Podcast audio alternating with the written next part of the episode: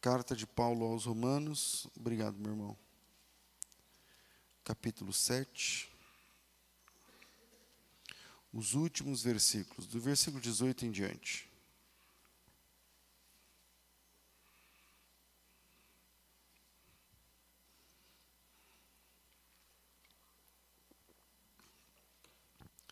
Aos Romanos, capítulo 7, versículo 18 em diante. Amém, irmãos?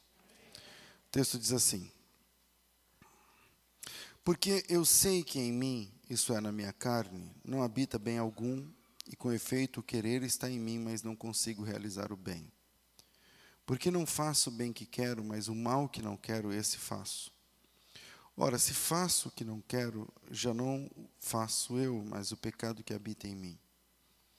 Acho também, ou melhor, acho então esta lei em mim, que quando quero fazer o bem, o mal está comigo, porque, segundo o homem interior, tenho prazer na lei de Deus. Mas vejo nos meus membros outra lei que batalha contra a lei do meu entendimento e que me prende debaixo da lei do pecado que está nos meus membros. Miserável homem que sou, quem me livrará do corpo desta morte? Dou graças a Deus por Jesus Cristo, nosso Senhor Assim que eu mesmo, com entendimento, sirvo a lei de Deus, mas com a carne, a lei do pecado. Portanto, agora, nenhuma condenação há para os que estão em Cristo Jesus.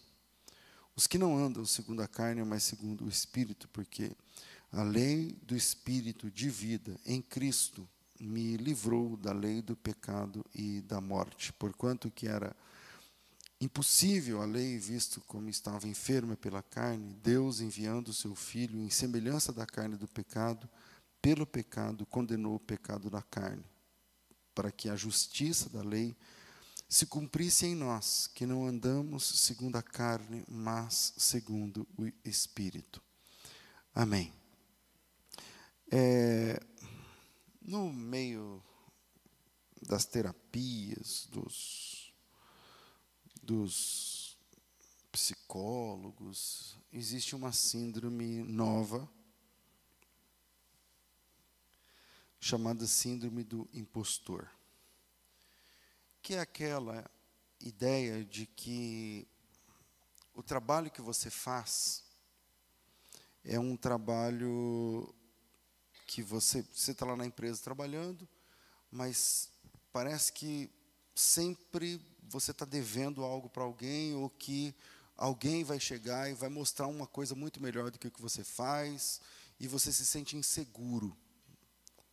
Essa síndrome, se você quiser pesquisar mais a respeito, ela tem uma cadência, um monte de dicas para saber se você está é, sendo acometido por essa síndrome ou não.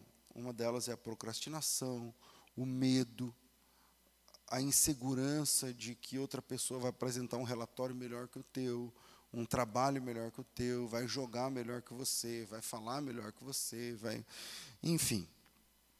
E aí você, mesmo sendo eh, estando ali de coração naquele trabalho ou naquele relacionamento ou naquele, enfim, na igreja, no ministério, você vive sempre com o pé atrás de que um dia alguém vai é, tomar o seu lugar e você vai ser colocado no lugar que você merece, e o lugar que você merece é sempre inferior àquele que você pensa.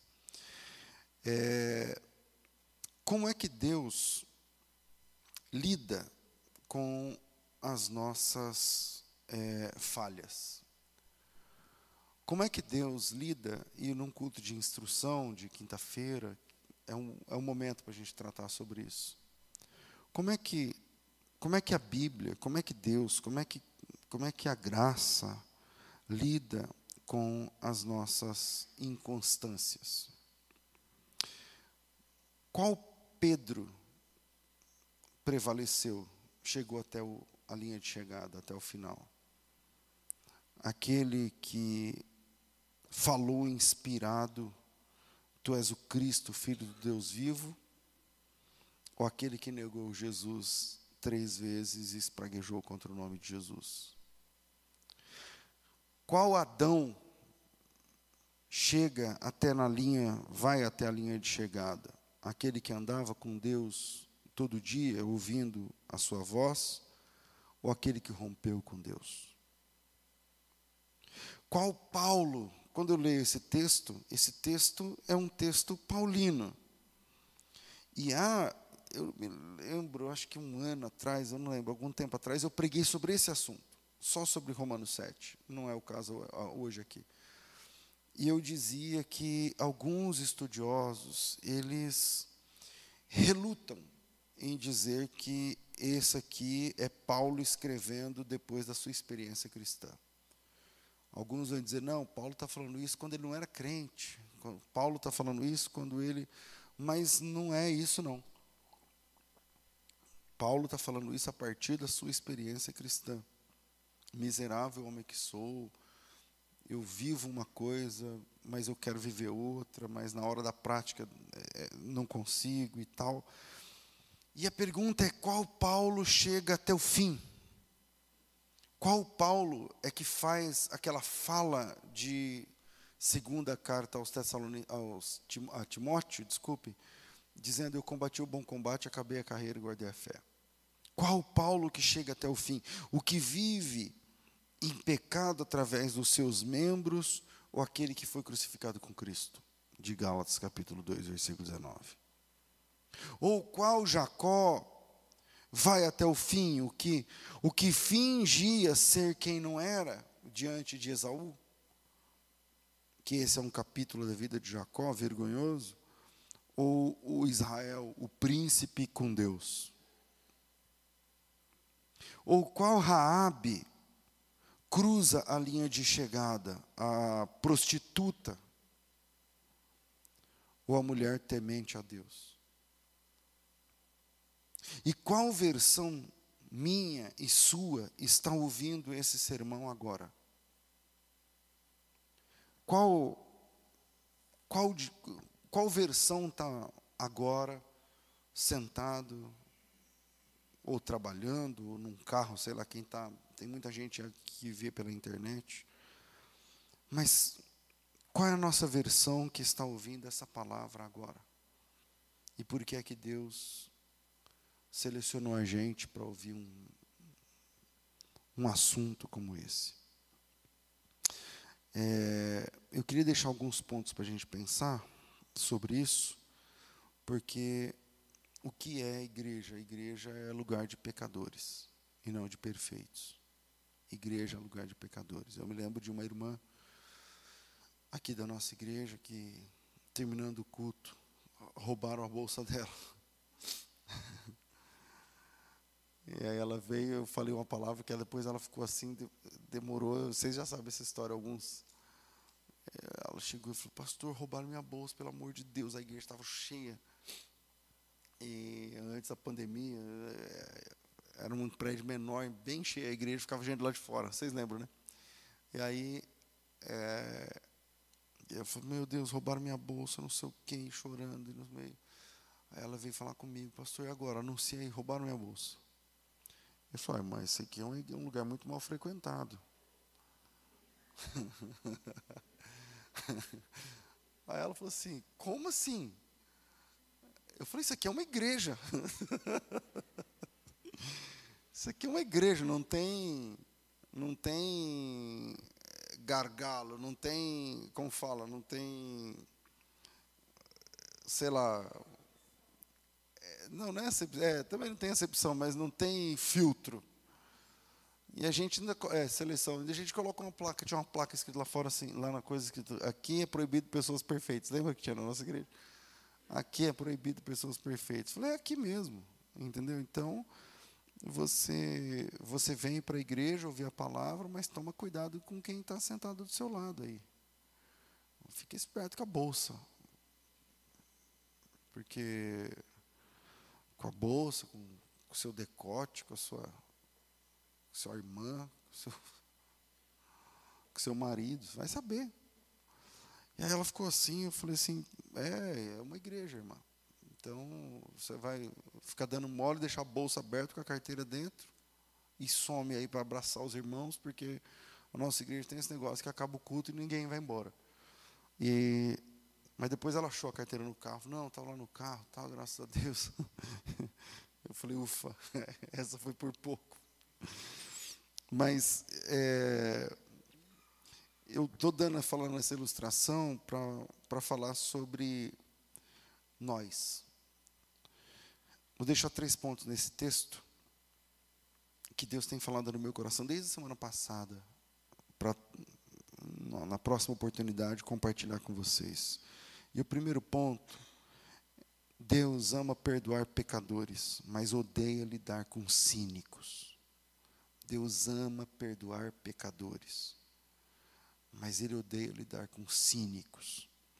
Eu sei que se você pegar um dicionário dos bons, hoje em dia ninguém mais pega dicionário, né, irmão? Tem o Google, mas eu nem sei se no Google, mas eu acho que vai dar também, porque no Google. Mas se você pegar um dicionário dos bons, da etimologia mesmo e tudo mais, e escrever cínico, aí você vai ser automaticamente catapultado para a filosofia grega antes de Cristo, do século, sei lá, 4. Século 3 ou século 4 antes de Cristo, quando Diógenes inaugura esse termo, Diógenes, o cínico, é, era assim chamado. Ele, ele era um filósofo que abdicava de todos os prazeres e de todas as todo luxo e de todo. Ele, ele, ele era um mendigo, entendeu? Ele era um, um dos vultos da filosofia é, antes de Cristo, tipo com Platão, não sei o que, aqueles caras, tem o Diógenes. E esse Diógenes, ele era é, um, praticamente um mendigo.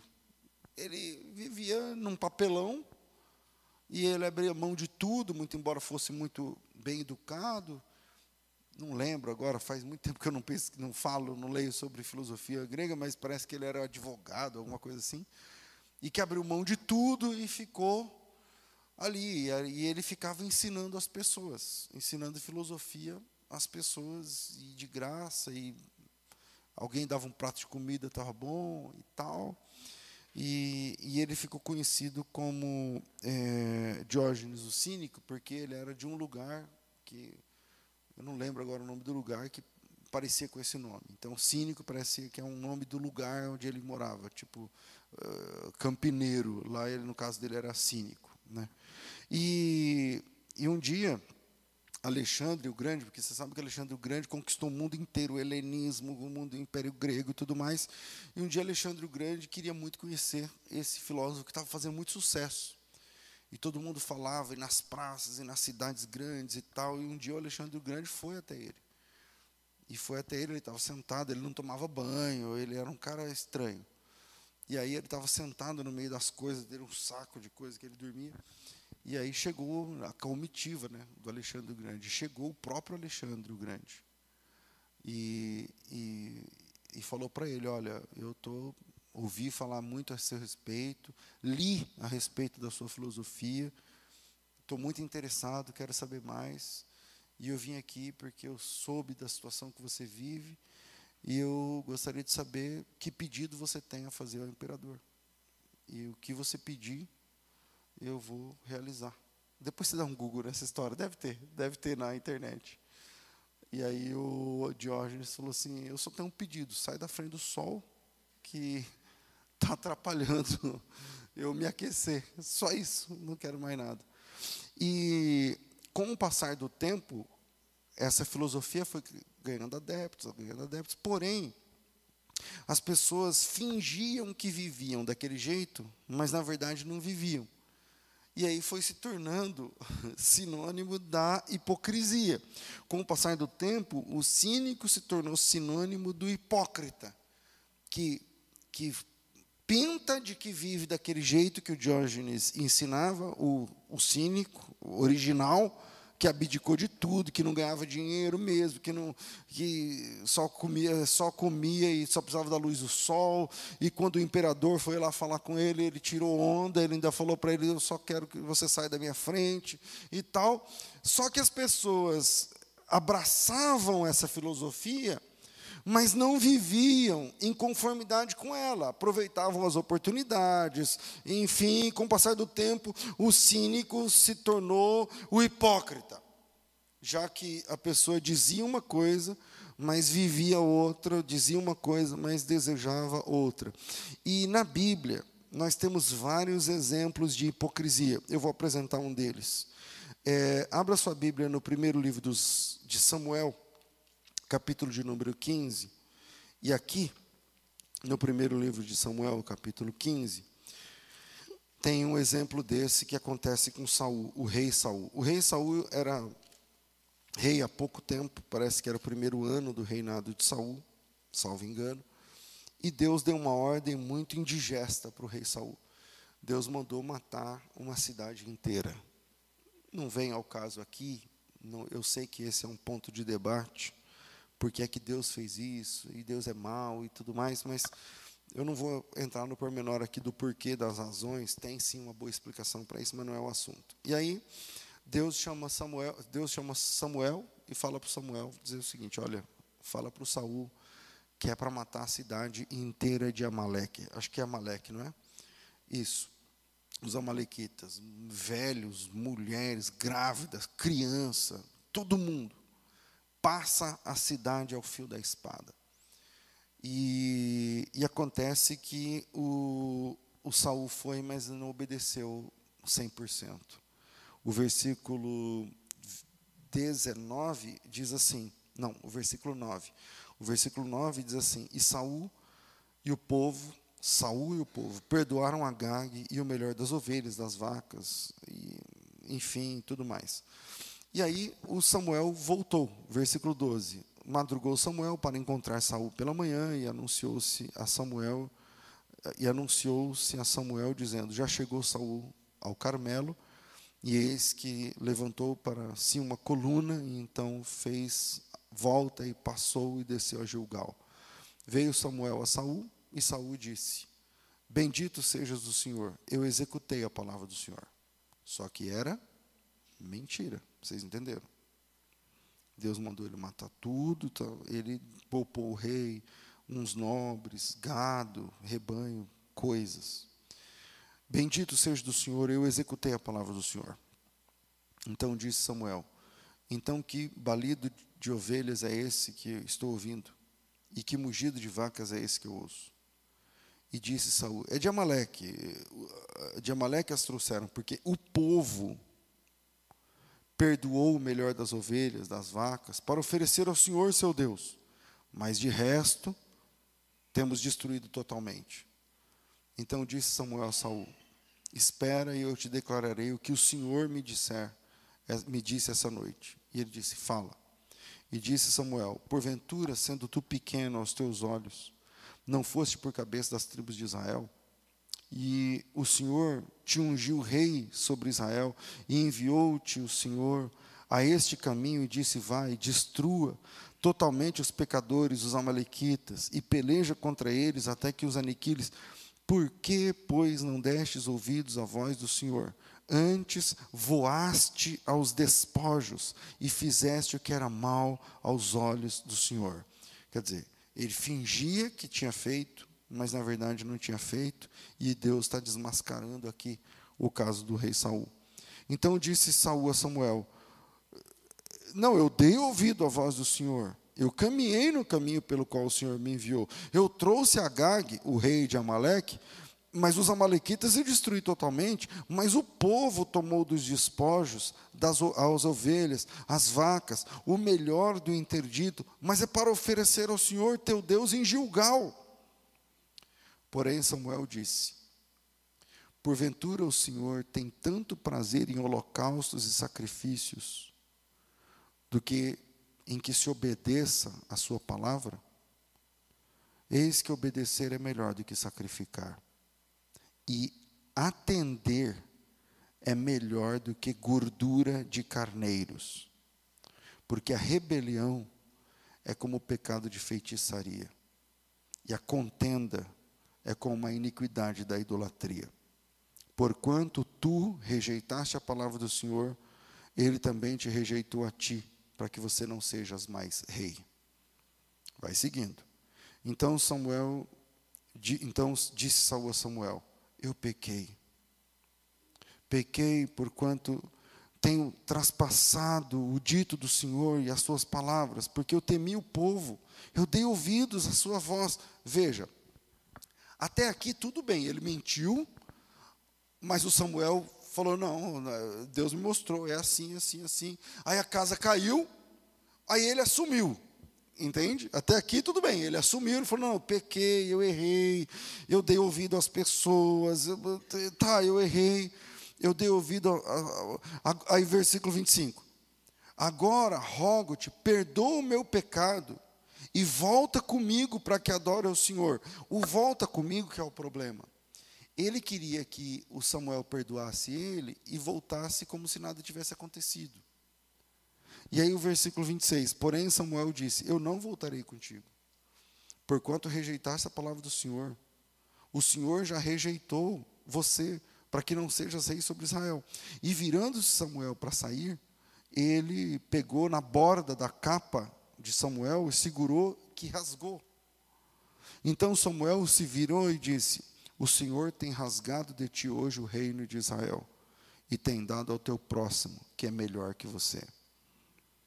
E também aquele que é a força de Israel, que não mente nem se arrepende, que não é homem para que se arrependa. Disse ele: Não pequei, honra-me. Ah, é, é, parei aqui, eu, eu vou ler o 30, eu errei o tom. E disse então Saul: Pequei. Honra-me, porém, agora diante dos anciãos do povo. Quer dizer, a preocupação do rei Saul não é com se acertar diante de Deus, mas é com as aparências. Não, tipo, eu errei, mas vai comigo, para que todo mundo bata palma para mim, porque eu sou o rei e você é o sacerdote, para que todo mundo ache que. Então, primeiro, Deus ama perdoar pecadores, mas Ele odeia lidar com cínicos espiritualmente. E, e, um exemplo de hipocrisia é esse do rei Saul e muitos outros da Bíblia. Tomem cuidado com a hipocrisia. Você pode estar, lembra quando eu falei da síndrome do impostor? Você pode estar alimentando isso. Pode ser verdade. Você pode criar um fake e alimentar esse fake na vida cristã o tempo todo, o tempo todo, que canta, que prega, que ora, que é legalzinha, que ajuda na igreja, tal. Só que é falso. Só que é falso. E Deus, ele, ele ama pecadores, mas ele odeia os cínicos. Aquele que é pecador que fala, eu errei, eu falhei, porque essa é a diferença entre Saul e Davi. Essa é a diferença básica entre Saul e Davi. Entre os dois, o Davi é muito pior, mas pelo menos o Davi reconhecia os seus erros. Segundo, vou ficar ligeiro no horário aqui. Segundo, a tristeza diante da nossa falha é um bom sinal. A tristeza que você sente quando falha é um bom sinal. Nós fomos ensinados, especialmente nos últimos anos, eu não sei porque a igreja evangélica entrou nessa. A gente não era assim. A gente não era assim. A igreja se reunia, orava, louvava a Deus, cânticos de adoração, pregava o Evangelho, recolher as ofertas para o andamento da obra e ir embora. Mas hoje, a gente vive uma fase de que parece que você tem que vir para a igreja para se sentir melhor. Não, porque esse ano é o melhor ano, vai ser o melhor ano da tua vida. Esse mês vai ser o melhor mês da sua vida. Esse culto vai ser o principal culto da sua história. Se você não sair daqui melhor, se você não sair daqui diferente, se você não sair daqui. Eu não sei onde inventaram isso. Eu não consigo achar, não sei, historicamente falando, eu sou um admirador da história da igreja. Quem me, vocês sabem. Eu não sei exatamente onde começa, quem é que começa essa história. De que na reunião dos crentes, a gente tem que sair melhor. A gente tem que sair melhor, a gente tem que sair melhor. E aí, essa essa busca porque a gente tem que sair melhor, o culto tem que melhorar para você, você tem que se sentir bem, você tem que se sentir mais alegre, você tem que se sentir mais, mais feliz, você tem que e tal. Nessa busca, isso está ditando as regras da música da igreja. Então, as músicas da igreja são nesse tom de que você é o cara, você, você, você vence, você não sei o quê. Isso está ditando o tom das pregações. Então, os pastores estão vendidos para essa teoria de que você tem que se sentir melhor. Então, olha para o teu irmão e fala que ele é lindo, olha para a pessoa mais bonita que tem na igreja, que está do seu lado, que tem não sei o que. Ela...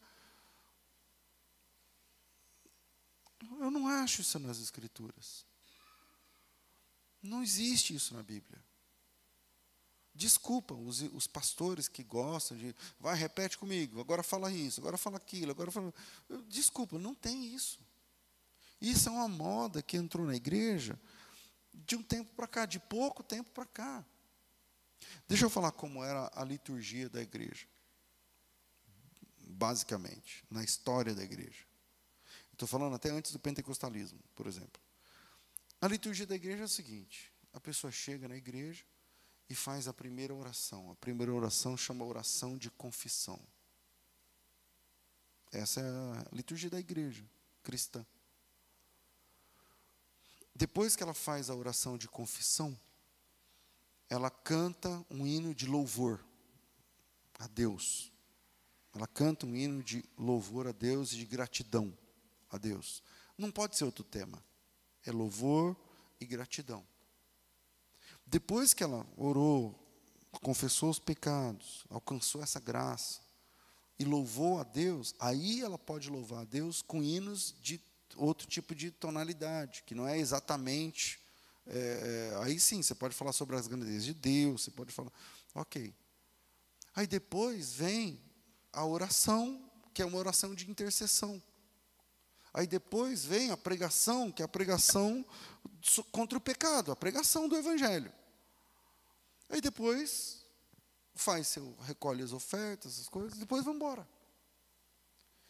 Onde que começa esse ponto de que eu tenho que sair melhor, eu tenho que sair melhor? Quando, na verdade, todo arrependimento acontece a partir de uma tristeza profunda.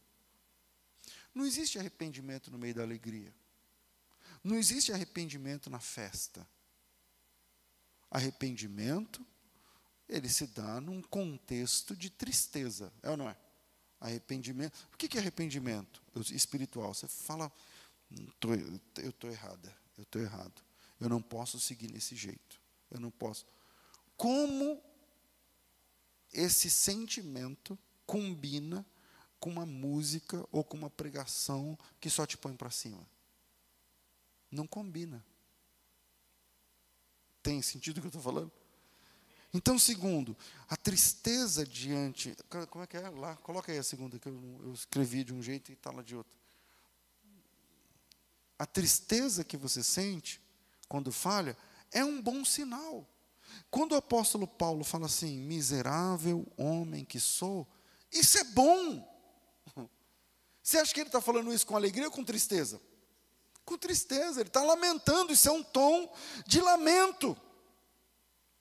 Abra sua Bíblia na segunda carta de Paulo aos Coríntios, capítulo 7. Segunda carta de Paulo aos Coríntios, capítulo 7, o apóstolo Paulo fala o seguinte. Peraí, peraí, aqui. Versículo 10. Porque a tristeza, segundo Deus, produz arrependimento para a salvação e a ninguém traz pesar. Mas a tristeza, segundo o mundo, produz a morte. Aqui Paulo está falando de dois tipos de tristeza. Tem uma tristeza segundo Deus, que é essa que o apóstolo Paulo está sentindo. Quando ele fala que se esmurra todos os dias, quando ele fala que miserável homem que sou, ele está triste. Mas é uma tristeza segundo Deus. É uma tristeza que nos leva ao arrependimento, é uma tristeza que nos empurra para o arrependimento, é uma tristeza que enquanto eu estou pregando aqui, você está falando, puxa, como eu precisava ouvir isso, porque eu preciso entrar nos trilhos de novo. Porque eu preciso me acertar com Deus de verdade. Eu preciso cair de joelhos, chorar. Eu não estou precisando de festa. Eu estou precisando de contrição, de choro, de lágrimas e de joelho dobrado. Então, essa tristeza diante da falha é um bom sinal. Nós fomos ensinados que o que nos alegra é bom e o que nos entristece é ruim, mas nem sempre é assim na vida espiritual. Nem sempre é assim na vida espiritual. O texto de Coríntios capítulo 7, segundo aos Coríntios 7, 10, o texto que nós lemos, ele vai na contramão disso que as pessoas tentam ensinar e fazer do culto hoje uma festa, todo culto uma festa, e todo culto uma festa. Se todo culto é uma festa, quando é que as pessoas vão se converter? Porque conversão começa com arrependimento. Arrependimento é fruto da tristeza. A tristeza segundo Deus. Vamos ler de novo o texto. Porque a tristeza, segundo Deus, opera arrependimento para a salvação, a qual a ninguém traz pesar. Tristeza, segundo Deus, produz arrependimento. Tristeza, segundo Deus, produz arrependimento. Quando pregaram o Evangelho a você, aquilo mexeu com você, e você foi embora para casa, e você começou a falar: Meu Deus, eu não me encaixo, meu Deus, eu estou errada, meu Deus, eu estou errado. As coisas que eu falo, as coisas que eu faço, os lugares que eu frequento, as coisas que eu vivo, as coisas, eu não estou certo diante de Deus. E você sentiu tristeza. E Paulo diz: está certo. Esse é um ponto positivo, porque a tristeza, segundo Deus, produz arrependimento. Não existe arrependimento numa festa. Não tem como você se arrepender num ambiente onde todo mundo ri aí, ri para o seu irmão, fala que está tudo beleza. Fala, que horas que essa pessoa vai se arrepender? Porque arrependimento que eu saiba é você ficar chateado com você mesmo, desapontada com você mesmo, olhar para dentro de você mesmo e dizer: peraí, não, está errado, eu não estou me encaixando. A Bíblia diz A e eu estou vivendo B. A Bíblia diz assim, eu estou vivendo assado. Então, então como eu faço para me encaixar? Mas aí, se você vem na, na, na igreja, o ambiente da igreja, é, e vamos pular, e vamos pular, vamos pular, vamos crescer, e vamos, vamos dominar o mundo, e vamos. Mas peraí, eu queria me arrepender. Eu queria chorar meus pecados. Eu queria, eu queria usar esse ambiente de igreja para dobrar joelho e para falar: Deus, por favor, me ajuda. Miserável homem que sou. Quem me livrará do corpo dessa morte? Então, a tristeza, segundo Deus, se você sente, é um bom sinal. Então, esse pode ser um culto de choro para você e ser bênção. Entende? Esse pode ser um encontro que você vai sair mais triste do que você entrou, mas é bênção também.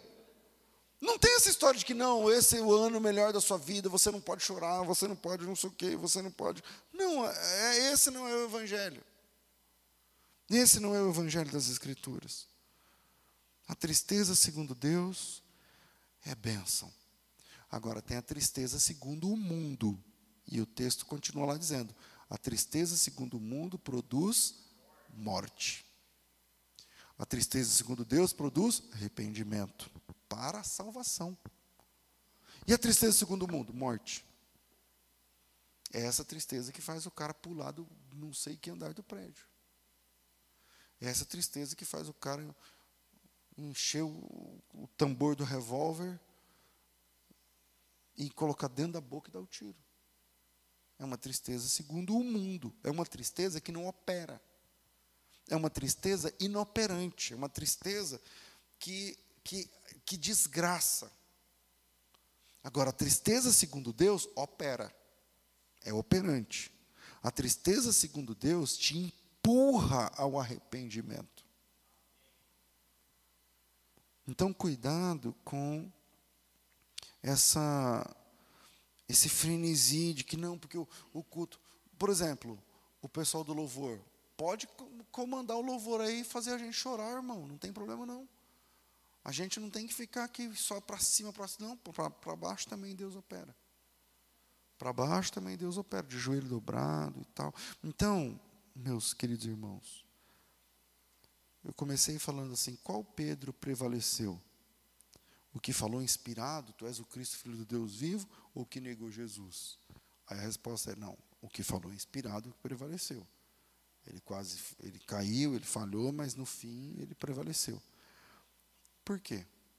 Bom, porque quando ele caiu, ele chorou amargamente. Lembra? Qual Adão prevaleceu? Qual Paulo chega até o fim? Ou qual Jacó, ou qual Raab, eu não lembro quais todos os personagens que eu falei no começo, mas Pedro chorou amargamente. Paulo disse: Miserável homem que sou.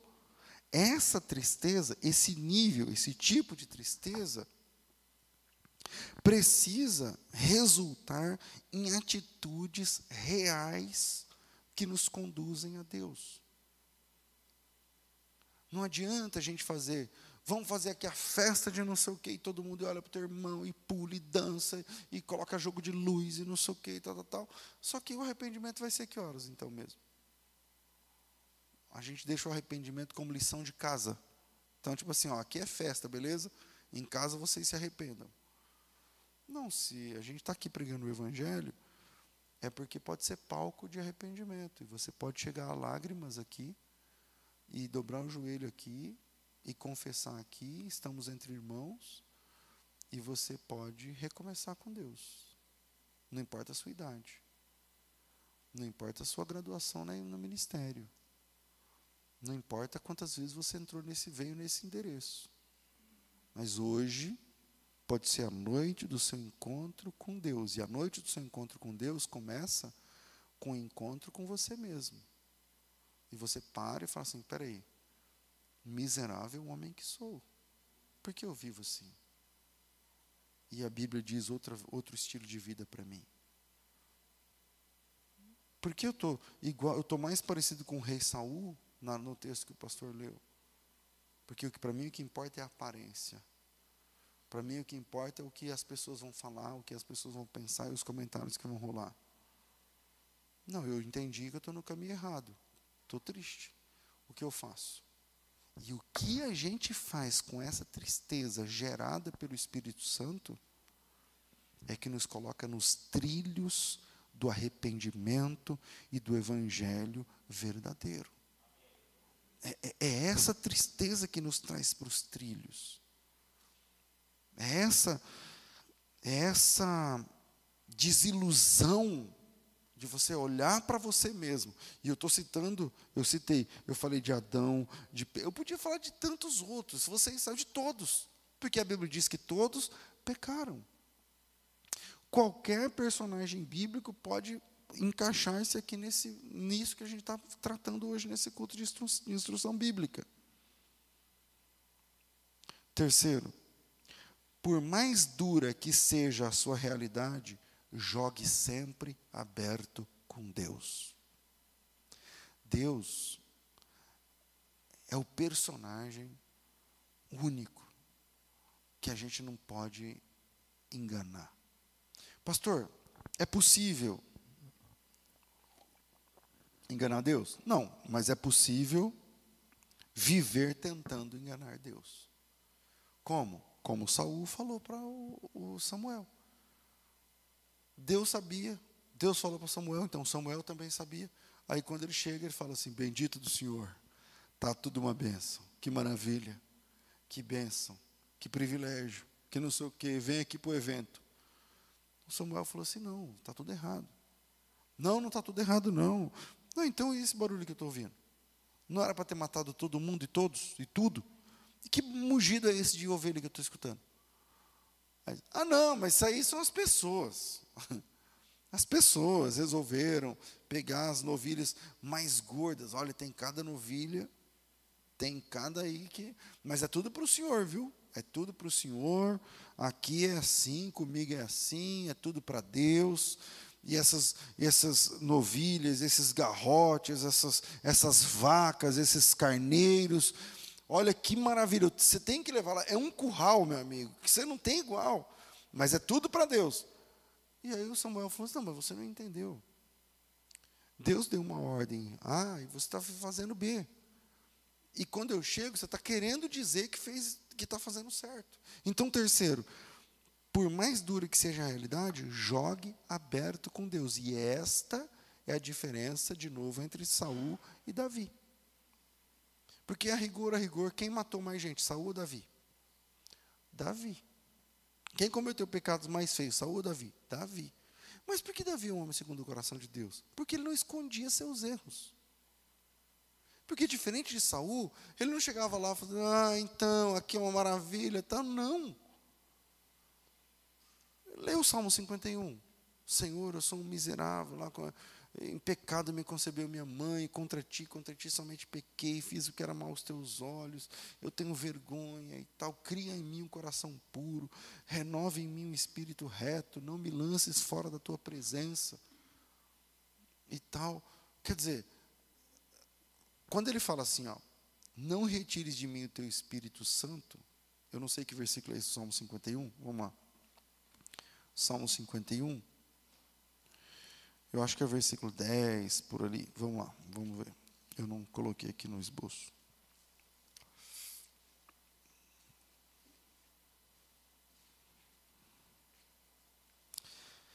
Cria em mim, ó Deus, um coração puro. Olha a sinceridade dessa oração. Eu não, meu coração não é puro. Então, cria em mim, ó Deus, um coração puro. Renova em mim um espírito reto. Não me lances fora da tua presença e não retires de mim o teu Espírito Santo. Sabe por que o, o, o Davi está orando assim? Volta, eh, segura, marca essa página e volta lá em 1 Samuel, capítulo 16. É o 1 Samuel? Eu acho que é 1 Samuel. Capítulo 16. versículo 14. Diz assim esse texto: E o espírito do Senhor retirou-se de Saul. E o assombrava um espírito mau da parte do Senhor.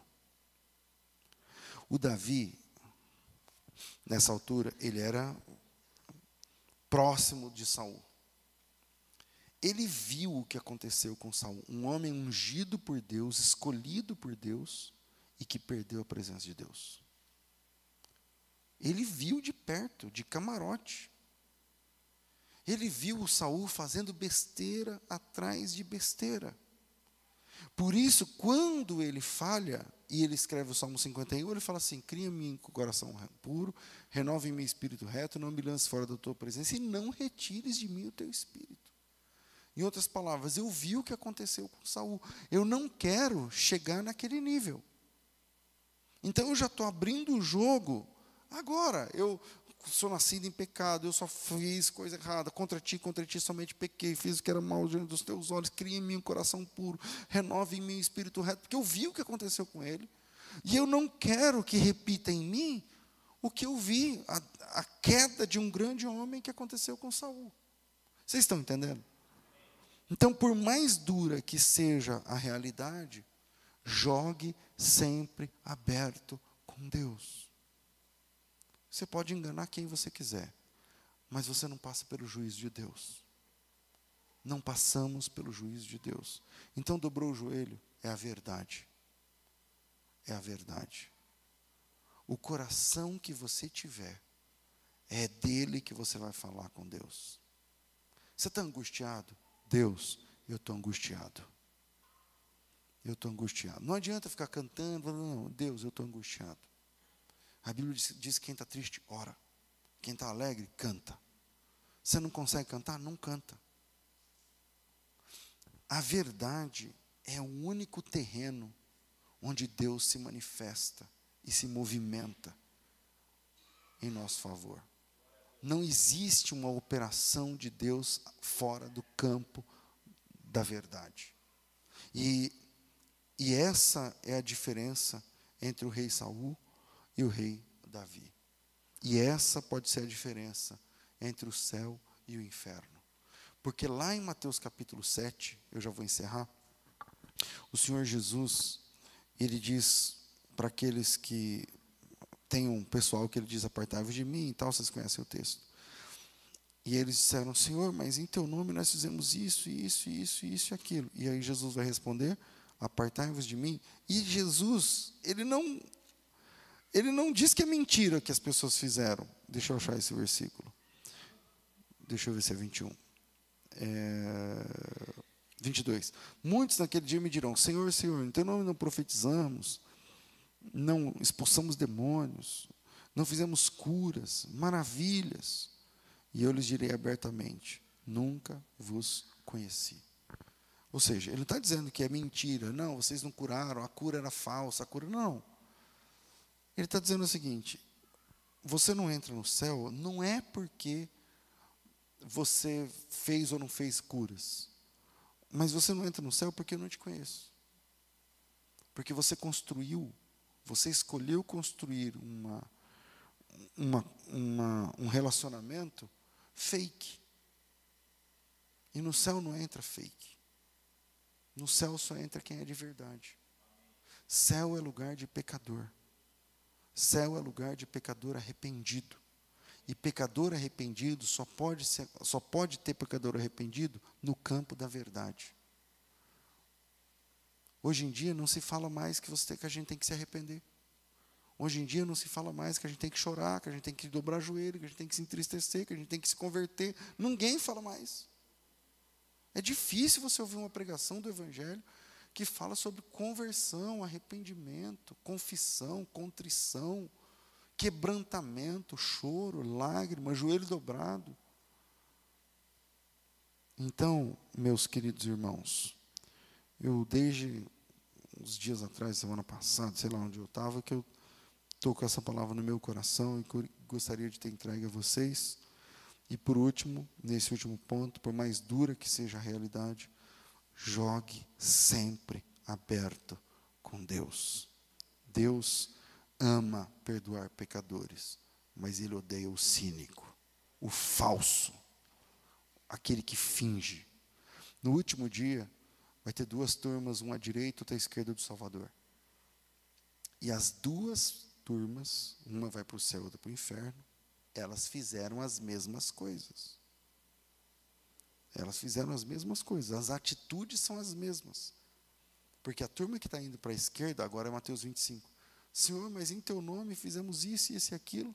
E Jesus vai dizer então, quem é que disse que o céu é para quem fez isso, isso e aquilo? O céu, você não herda o céu por pontuação. Ah, que nota você tirou? Não, não, não é por pontuação. Quanto, qual foi a pontuação do ladrão na cruz? O que, que ele fez? O cara nem se batizar se batizou, meu irmão. Que alma ele ganhou? Que santificação ele viveu? Mas ele ouviu do Salvador: Ainda hoje estarás comigo no paraíso ainda hoje estarás comigo no paraíso. Do ponto de vista da justiça, o inferno é mais justo do que o céu. Porque todo mundo que for para o inferno foi porque mereceu. Ao contrário do céu, que todo mundo que chegar lá não merecia, mas alcançou pela graça maravilhosa do Salvador. Deus abençoe vocês em nome de Jesus.